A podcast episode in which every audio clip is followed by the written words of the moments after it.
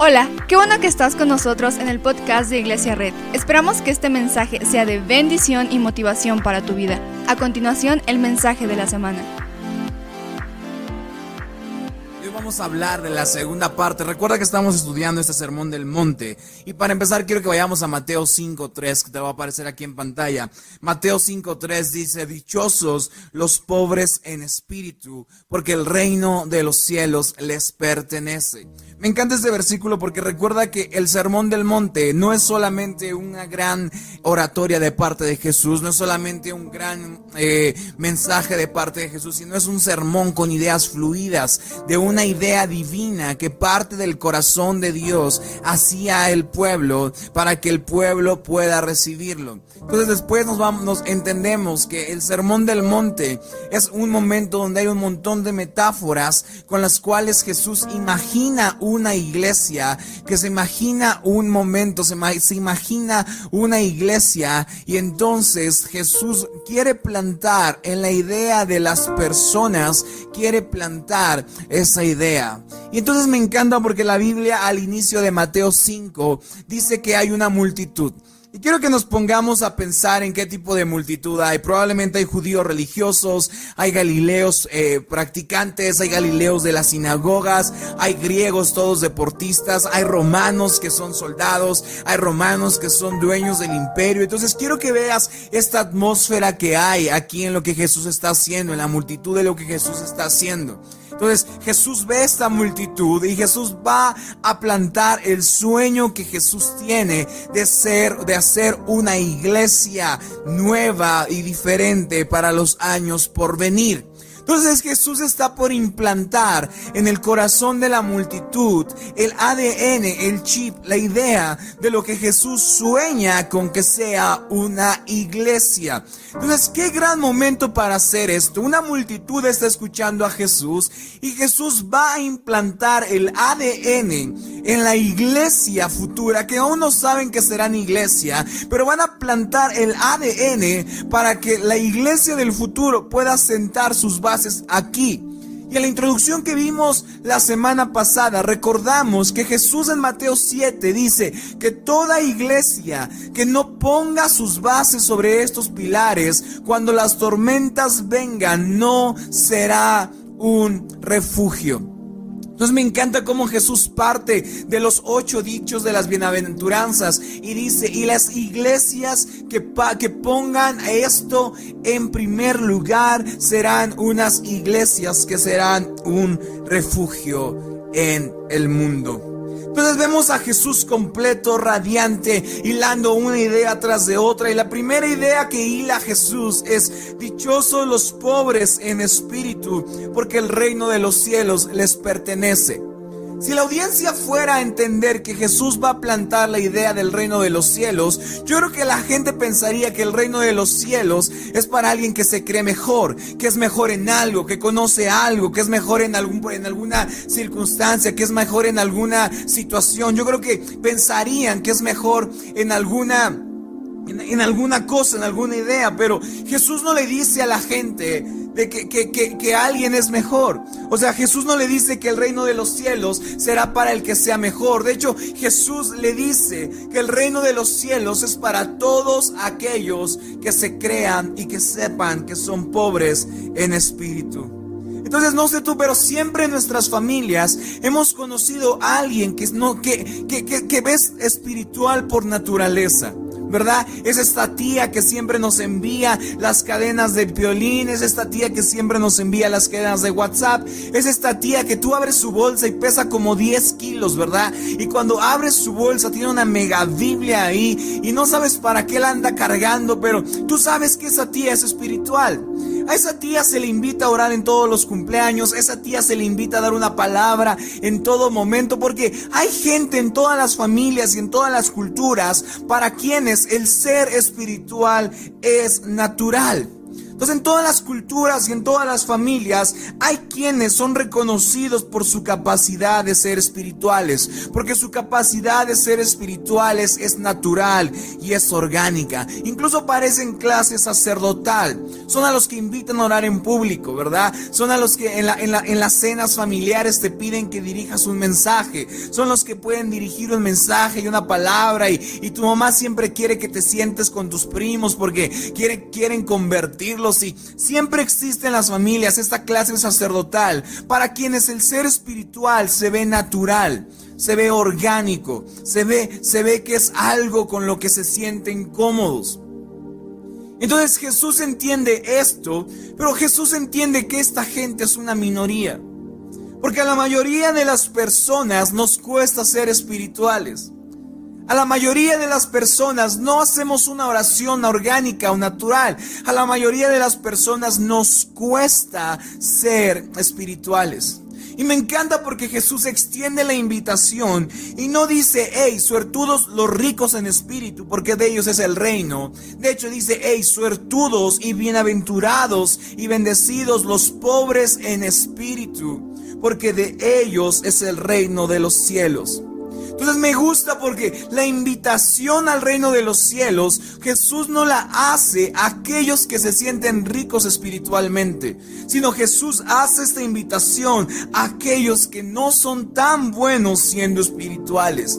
Y esta pregunta puede confundir un poco a la audiencia que está escuchando esto, porque si hoy nos preguntáramos para quién es el reino de los cielos, quizás responderíamos, creemos que es para los más espirituales, creemos que es para los más de los más devotos, creemos que es para los más religiosos, creemos que es para los que conocen más, pero me encanta cómo Jesús dice, yo no vine por aquellos que se creen ricos en espíritu, yo vengo por todos aquellos que son pobres en espíritu, a todos aquellos que la vida no los ha tratado con ventaja, yo vengo por todos aquellos, la invitación principal es por todos aquellos que la idea principal de ser rico en espíritu no es tan orgánica para ellos.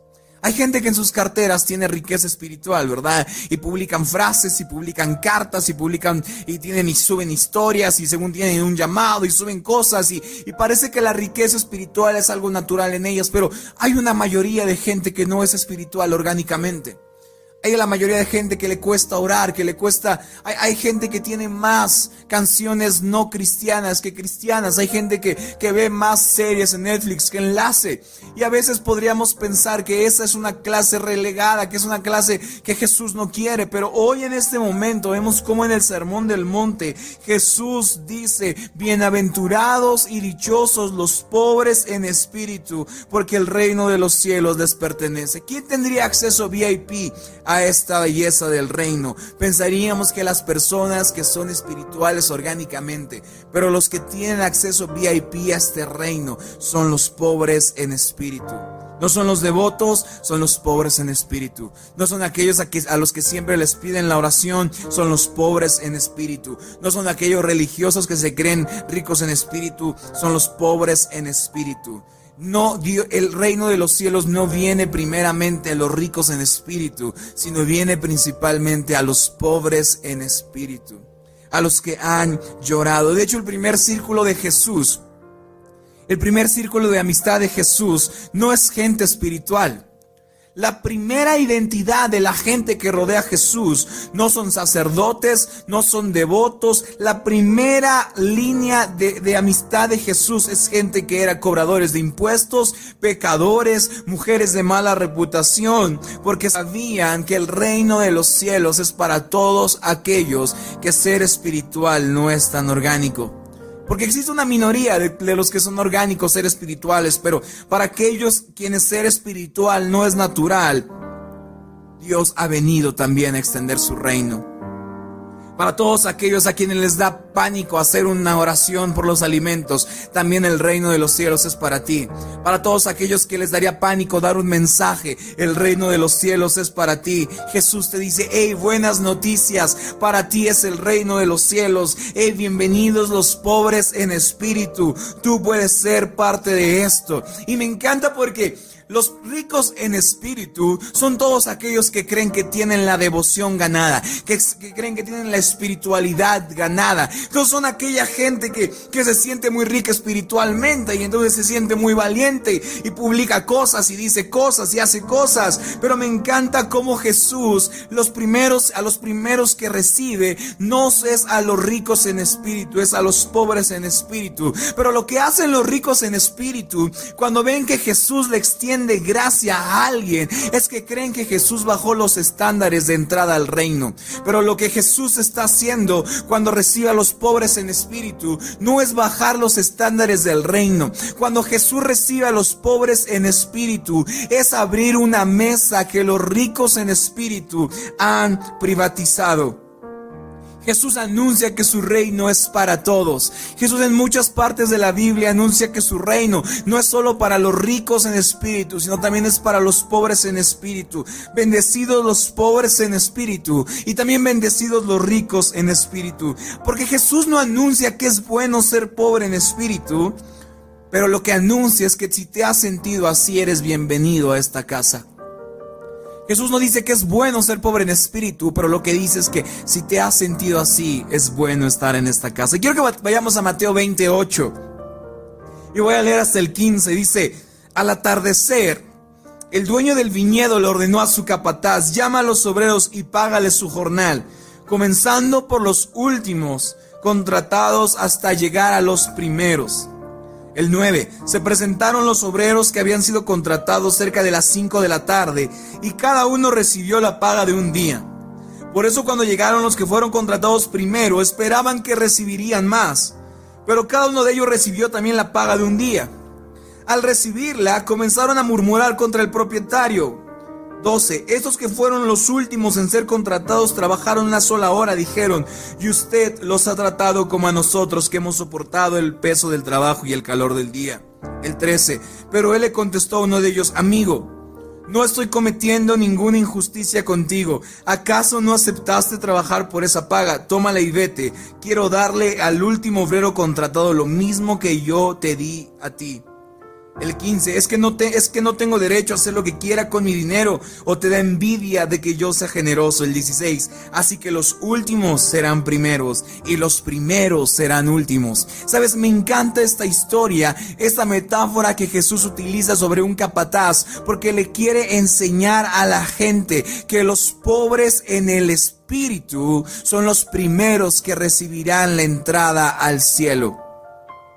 Jesús no nos quiere enseñar con esta metáfora que los pobres en espíritu serán los primeros que recibirán el reino de los cielos. ¿Y qué hacen los ricos en espíritu? Dicen, yo trabajé más, yo merezco más. Jesús, yo he conocido más de ti, yo he hecho más cosas por ti. Entonces piensan los ricos en espíritu que cuando Jesús acepta a los pobres en espíritu, baja los estándares del reino. Pero lo que Jesús hace no es bajar los estándares del reino, sino poner una mesa abierta a todos los pobres en espíritu, porque los últimos serán los primeros y los primeros serán los últimos. Hay una mentalidad en la iglesia una mentalidad de, fuerzas de élite, ¿verdad? Existen los que cantan más, más alto, existen los que llevan más tiempo, existen los que oran más, existe un equipo de guerra, de, de oración, existe un equipo... Y aunque esto no está mal, pero a veces hemos llevado a las iglesias a crear estas, estas especies de, de, fuerzas de élite donde ellos son ricos y son ricos en espíritu. Pero estos, estos ricos en espíritu son como los atletas profesionales. ¿De qué les sirve a un fuerte ser muy fuerte si no puede cargar a nadie? ¿De qué le sirve a un velocista correr muy rápido si no puede salvar a alguien? Porque esta fuerza de élite, esta gente que ora más fuerte, ora más tiempo, ora más largo, son como nuestros superatletas en las Olimpiadas. Los aplaudiremos cuando logren algo, pero Llegará un momento en el que necesitaremos de ellos. Pero ahorita necesitamos que estos superatletas no muestren lo que pueden hacer, sino muestren a quién le pueden servir. Entonces creo que en la iglesia debemos deshacernos de esta idea de, fuerzas de élite Debemos deshacernos de esta mentalidad de existen los guerreros espirituales. Porque cuando nos obsesionamos con esa mentalidad de ser ricos espiritualmente, estamos rechazando el primer pilar de las bienaventuranzas. Bienvenidos los pobres en espíritu. Porque no se trata de cuánto puedo hacer yo. Se trata de cuánto le, cuánto puedo, cuánto bien le puedo hacer a alguien. Porque no es, hey, mira, ven, ven, vengan al equipo de alabanza, vean cómo tocan. Es, los ricos en espíritu somos siervos de los pobres en espíritu. Y Jesús imaginó una iglesia que los ricos en espíritu les servían a los pobres en espíritu. No los humillaban, no les decían tú sabes menos, no les decían tú oras muy mal. A los ricos en espíritu Jesús imaginaba una iglesia con los dos, con ricos en espíritu y con pobres en espíritu, pero donde los ricos en espíritu podían servir a los pobres en espíritu. Entonces no es mira que también toco la guitarra, es en que te puedo servir. No es mira que también canto, es en qué te puedo servir. No es mira qué bien predico, es en qué te puedo servir. Porque debemos hoy ser la iglesia antes que el mundo se acabe. Tenemos que ser la iglesia que Jesús soñó. Hoy antes de que el mundo se acabe, antes de que la pandemia nos acabe, tenemos que ser la iglesia que Jesús soñó. Y Jesús soñó una iglesia donde los pobres en espíritu venían. Porque cuando tú reconoces tu pobreza, Jesús te encuentra. Sentir que eres rico, sentir que estás lleno de riqueza, es decirle a Jesús, no te necesito, no vengas a mí. Pero sentirnos pobres en espíritu, es decirle a Jesús, Jesús te necesito, ven a mí. Jesús te necesito, ven a mí. Jesús te necesito, ven a mí. Entonces, hoy quiero decirte algo, hoy quiero liberarte de un peso. A veces es bueno que te sientas pobre en espíritu, porque el reino de los cielos es para ti. A veces es bueno que no te sientas tan espiritual, porque el reino de los cielos es para ti. Si hoy no te has sentido tan espiritual, bienvenido a casa. Esta es tu iglesia. Hoy quiero darle la bienvenida a todos aquellos que su Spotify tienen más canciones seculares que cristianas. Bienvenidos porque el reino de los cielos es para ti. Hoy quiero darle la bienvenida a aquellos que han leído más libros que la Biblia porque el reino de los cielos es para ti. Hoy quiero darle la bienvenida a la gente que orar por los alimentos la pone nerviosa porque el reino de los cielos es para ti. Hoy quiero darle la bienvenida a la gente que a veces ha preferido ver más Netflix que leer su Biblia. Bienvenidos porque el reino de los cielos es para ti. Es buena noticia que no te sientas tan espiritual porque eres bienvenido. Hay buenas noticias para ti. Es lo bello del Evangelio que cuando no te sientes tan espiritual, Jesús te da la bienvenida. Oh, a veces mañana nos levantaremos diciendo no me siento tan espiritual, pero aún así puedo acercarme a su mesa. Hoy puedo escuchar una canción y quiero y puedo no querer escuchar alabanza, pero aún así Jesús está esperándome y está diciendo acércate a, acércate a mi mesa. Entonces yo hoy veo una iglesia que está allá en muchas familias, en muchas casas, en muchos lugares, donde sea que estés. Yo veo una iglesia que abre sus puertas a todos los pobres en espíritu. Yo hoy soy pobre en espíritu. Y por eso le digo a Jesús, Jesús te necesito. Jesús, te necesitamos, porque somos pobres en espíritu. Hoy veo una iglesia que los líderes se sienten pobres en espíritu y que cuando nos sintamos ricos en espíritu podamos ser los servidores de alguien. Hoy yo veo una iglesia que cuyos líderes se sienten pobres en espíritu porque son los servidores de aquellos. Yo, yo veo una iglesia que cuando se sienten ricos en espíritu oran por la gente que se siente pobre en espíritu. Yo veo una iglesia así. ¿Por qué no hacemos una oración, iglesia? Si tú estás ahí en tu casa, cierra tus ojos conmigo en lo que nos despedimos. Señor Jesús, gracias, Padre, porque tú estás aquí. Hoy a veces nos hemos sentido ricos espirituales, Dios, pero hoy entendemos que tú vienes a todos aquellos pobres en espíritu. Tú vienes a todos aquellos que se han, se han sentido que no son espirituales. Tú, Señor, hoy, hoy tomas en tus manos, Señor, a los que no se han sentido espirituales. Hoy, Jesús, te pido, Señor, que tú le des paz, le des esperanza a la gente que no se ha sentido espiritual, que en esta temporada se ha sentido lejos de ti. Bienvenidos todos a esta iglesia y esta casa, porque este es el reino de los cielos. Gracias Señor Jesús por lo que estás haciendo. Gracias por lo que tú harás. En el nombre de Jesús. Y todos decimos, amén. Iglesia, nos vemos el miércoles de Midweek. Nos la próxima, el próximo sábado no hay arena, pero nos vemos en la transmisión de la próxima semana porque sabemos que estará increíble y seguimos con antes que el mundo se acabe, número 3 y seguiremos construyendo esta iglesia en la forma en cómo la Jesús la soñó. Antes que el mundo se acabe, construiremos la iglesia como Jesús la soñó. Muchas gracias por acompañarnos. Subimos contenido semanalmente, así que suscríbete y síguenos en redes sociales. Te dejamos los links en la descripción. Nos encanta pasar tiempo contigo, así que si estás en Tlaxcala no olvides visitarnos este domingo.